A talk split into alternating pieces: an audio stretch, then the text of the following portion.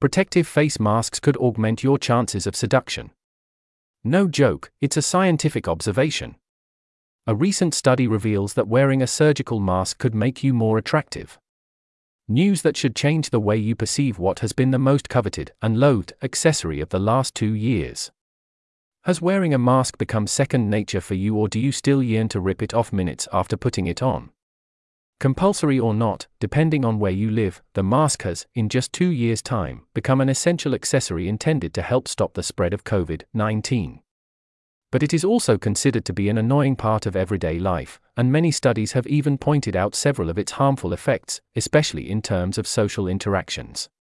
Commonly worn long before the pandemic in some countries, for all its advantages, the mask has never been associated with seduction, on the contrary. Its image is rather associated with disease.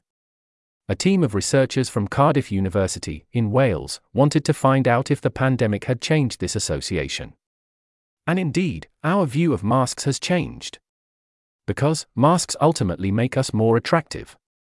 For the purposes of the study, the scientists asked about 40 female participants to evaluate, on a scale of 1 to 10, how attractive they found a selection of images of male faces, without a mask, then with surgical or cloth masks, or with a black book covering part of the face.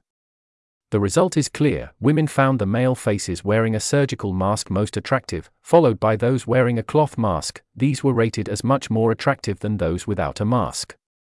The study indicates that this change in perception could be linked to the feeling of security that the mask provides in the current context, but also to the fact that it hides undesirable elements of the lower part of the face, such as acne, for example, while putting the focus on the eyes.